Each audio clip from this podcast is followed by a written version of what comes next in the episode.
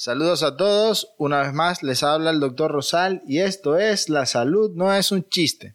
Bienvenidos a este quinto episodio y bueno, no sin antes agradecerles a todos por escuchar los episodios anteriores, por suscribirse al canal de YouTube, por darle like, por darle me gusta en YouTube, por darle seguir a Spotify, por escucharlo en Anchor y en las demás plataformas de podcast y por supuesto pedirles que lo sigan haciendo, que sigan escuchando los episodios, compártalo con sus amigos, sus colegas, en el trabajo, con sus familiares, con quienes ustedes piensen que se beneficie de este contenido que les parezca interesante.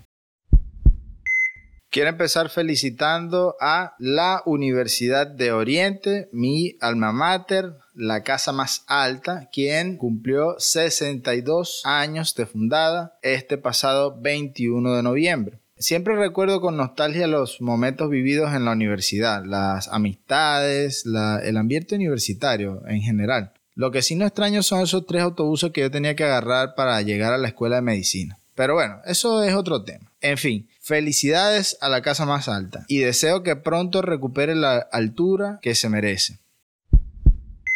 Antes de entrar en el tema de hoy, quisiera comentarles sobre las novedades en cuanto al tratamiento y las vacunas para la COVID-19. Ya a este punto ya tenemos dos vacunas que ya han eh, entregado resultados preliminares, que son la vacuna de Pfizer con BioNTech y la vacuna de Moderna, la de Pfizer con 95%, que ya dijeron que tenía 95% de efectividad, la de Moderna 94, eh, más de 94%. Por ahí viene la de Johnson Johnson con Hansen. Eh, viene la vacuna rusa Sputnik 5, también eh, reportando que al menos tiene 90% de efectividad. También la de Oxford con AstraZeneca está próxima a entregar sus resultados. Y bueno, ya se está poniendo en marcha la logística para entrar en la primera fase de distribución de las vacunas. Como les había comentado en el episodio de, eh, las vacunas, eh, los, principales beneficiarios de estas dosis van a ser el personal de salud y los pacientes de alto riesgo. Se están eh, trabajando en otros medicamentos también, en otros anticuerpos monoclonales que están siendo estudiados en este momento y recientemente la OMS publicó su recomendación en contra del uso de Remdesivir por no tener suficiente evidencia para la mejoría en cuanto a la mejoría de estos pacientes con COVID-19. Esto, por supuesto, va en contra de lo que, bueno, no va en contra, sino que hasta el momento la FDA no recomienda y no ha emitido una posición nueva en cuanto al Remdesivir, pero ya la OMS dijo que en realidad no hay evidencia suficiente como para recomendarlo. Y ustedes dirán, bueno, pero la OMS habla para atrás y para adelante. ¿Cómo es eso? Ahora sí hay, ahora no hay Remdesivir. Esto tiene que ver con el hecho de que a cada momento, o sea, cada vez más se va demostrando con mayor peso en cuanto a la evidencia que se genera y eventualmente las recomendaciones cambian por esto, porque se, obtiene una nueva evidencia que va eh, contraria a lo que se sabía antes y esto es algo dinámico, esto no queda en un solo punto. Y así ha pasado con toda la medicina, con todos los medicamentos que hemos, eh, que se han descubierto para cualquier enfermedad e incluso para vacunas. Entonces, esto es por la razón por la que cambia. Lo que pasa es que ah, en este momento lo estamos viendo en tiempo real y esto no, eh, no habíamos vivido. En nuestra época no habíamos vivido una pandemia en la cual casi que al momento, eh, ahora estamos súper pendientes de esto y estamos súper desbordados de información. Es por eso que estamos viendo que la OMS y algunas otras instituciones de salud puedan emitir alguna recomendación y después echarla para atrás por el hecho de que ya hay mayor evidencia que dice que no, que no se sugiere o que sí se sugiere. En resumen, hay buenas noticias en cuanto a las vacunas y para principios del 2021 estoy seguro que ya las personas empezarán a recibir sus primeras dosis, las personas que más lo necesitan.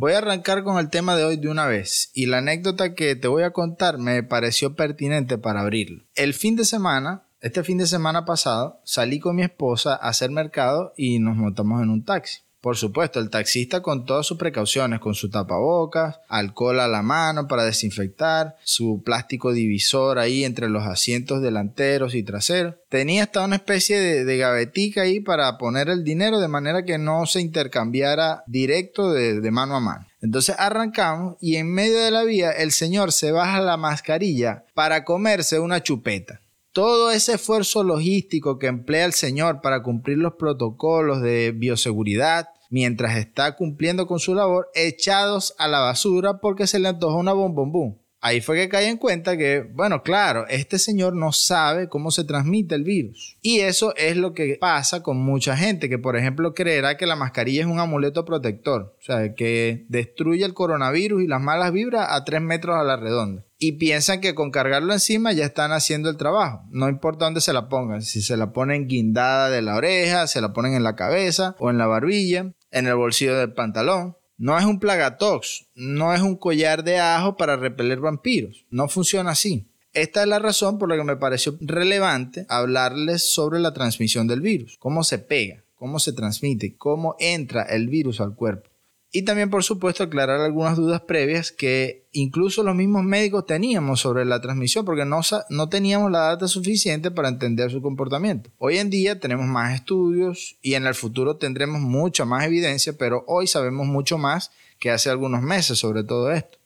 Lo que conocemos sobre el virus, ¿verdad? Sobre la transmisión del virus está en curso, está en desarrollo el conocimiento. Cada día con la data que se obtiene vamos aprendiendo más. Pero ya sabemos que el virus se transmite predominantemente por la vía respiratoria, tanto en personas sintomáticas como asintomáticas. Por eso es que es importante que siempre se use la mascarilla cubriendo la nariz y la boca al mismo tiempo. No es que es una parte o, u otra parte, no, no, es cubriendo la nariz, cubriendo la boca al mismo tiempo.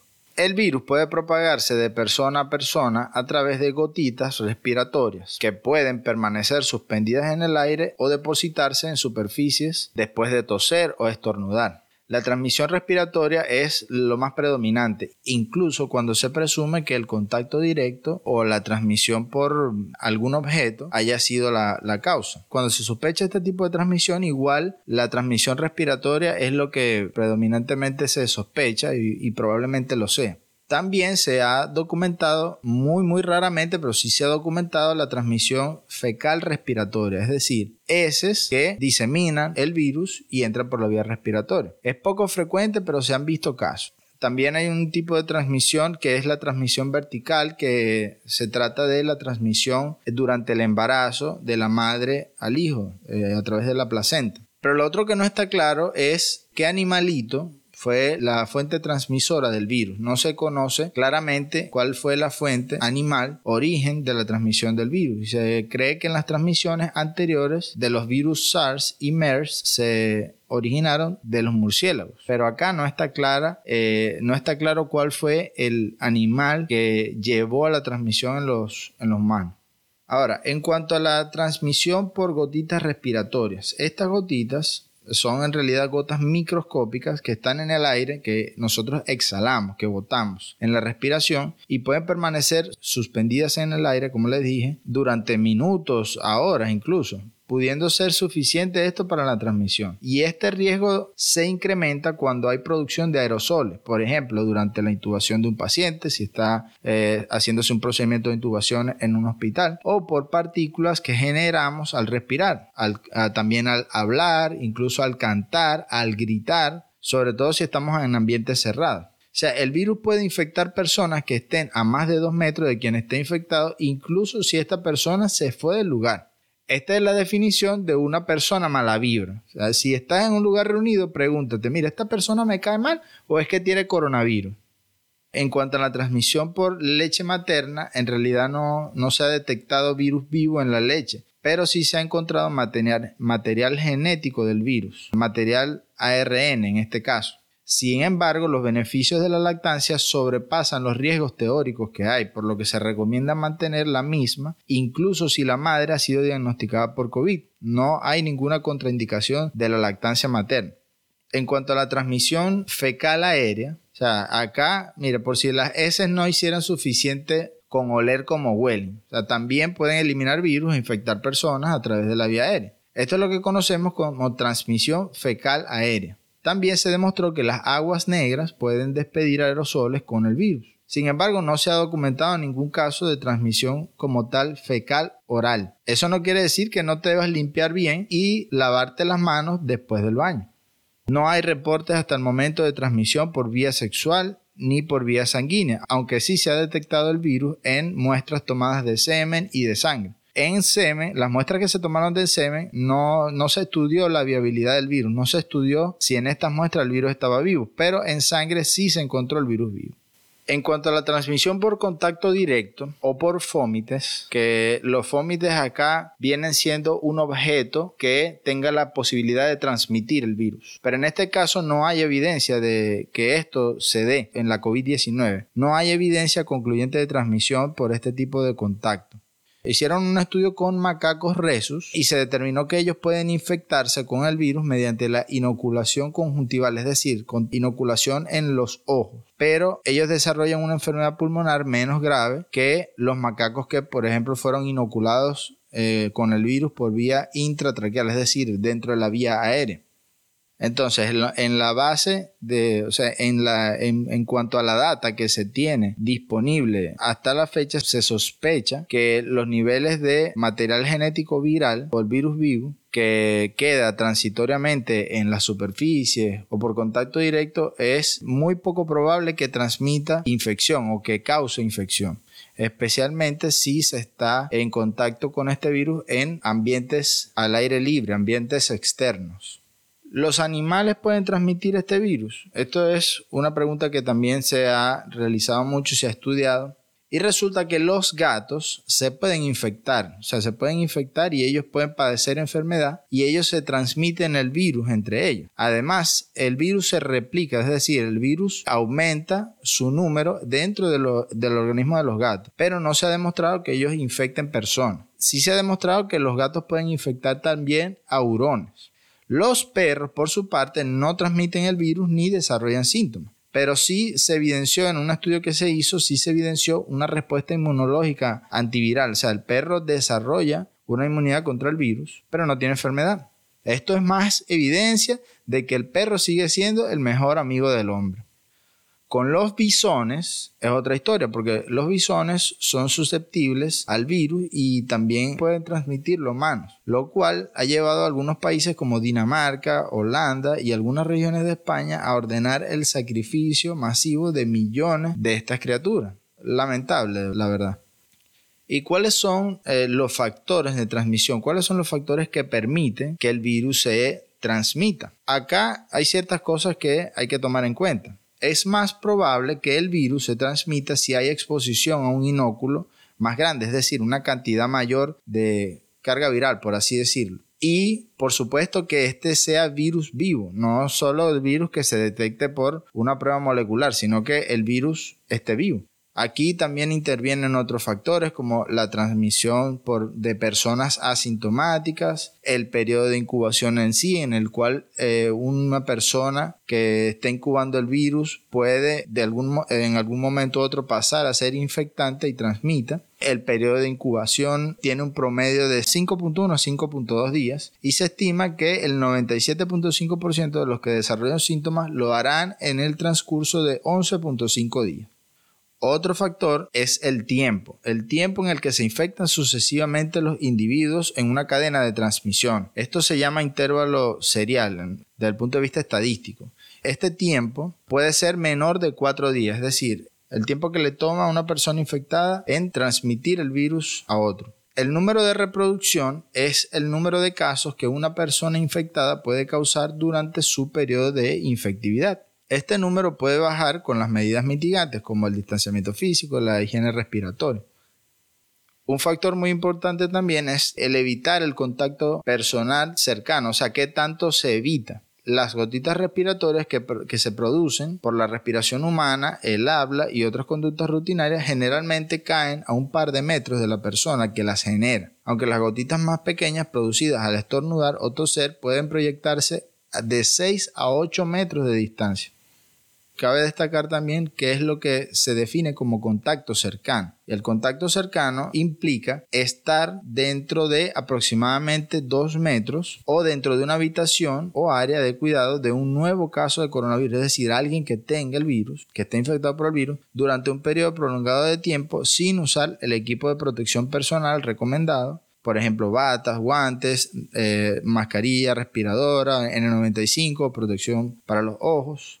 El contacto cercano también puede incluir cuidar, vivir o visitar o compartir una sala o una sala de espera de atención médica con un nuevo caso de coronavirus, con alguien que tenga el virus.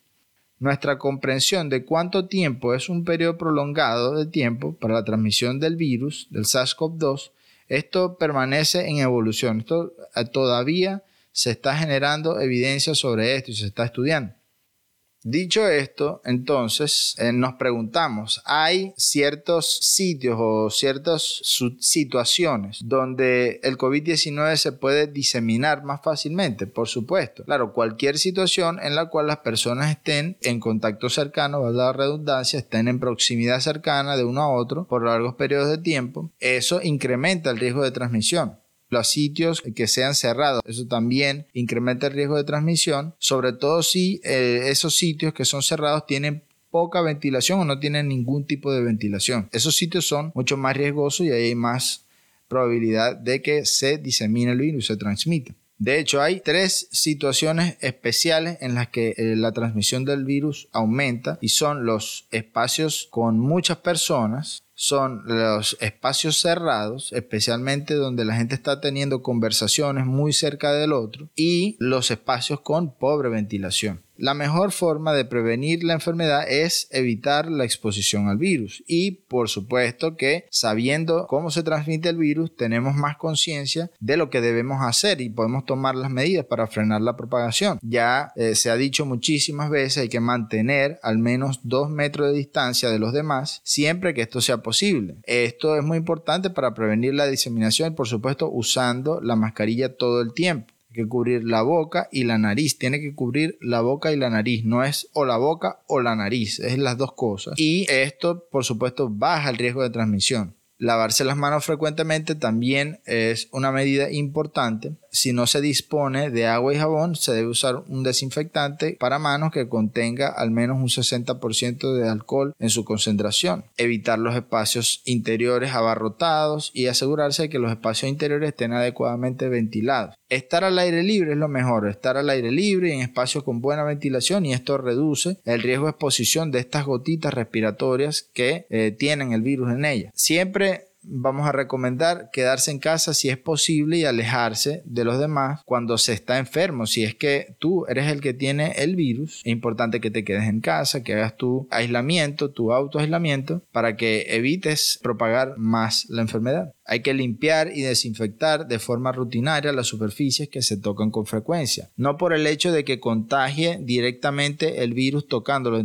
entrando en contacto, sino porque esto puede hacer que el virus se disemine en el aire, las partículas del virus, y entren por la vía respiratoria, que es la principal vía de transmisión, hasta lo que se conoce, hasta lo que conocemos hoy. Esta pandemia es bastante estresante y ya hemos visto muchísimos casos de pacientes que desarrollan síntomas psicológicos, por supuesto, derivados de todo el estrés y toda la angustia de estar encerrado, de estar sin trabajo, de estar sin contacto con seres queridos, con amistades. Entonces acá tenemos que buscar rutinas que nos ayuden a calmar nuestro estado mental importantísimo mantener las conexiones sociales. El hecho de que estemos aislados, el hecho de que estemos en la casa haciendo cuarentena, eh, no significa que nosotros no podamos conectarnos con nuestras amistades, con nuestra familia. Hoy en día tenemos muchos medios digitales por los cuales comunicarlos, además del teléfono, que casi nadie llama por teléfono, pero mira, está el WhatsApp, están las videollamadas, está Skype, está Zoom,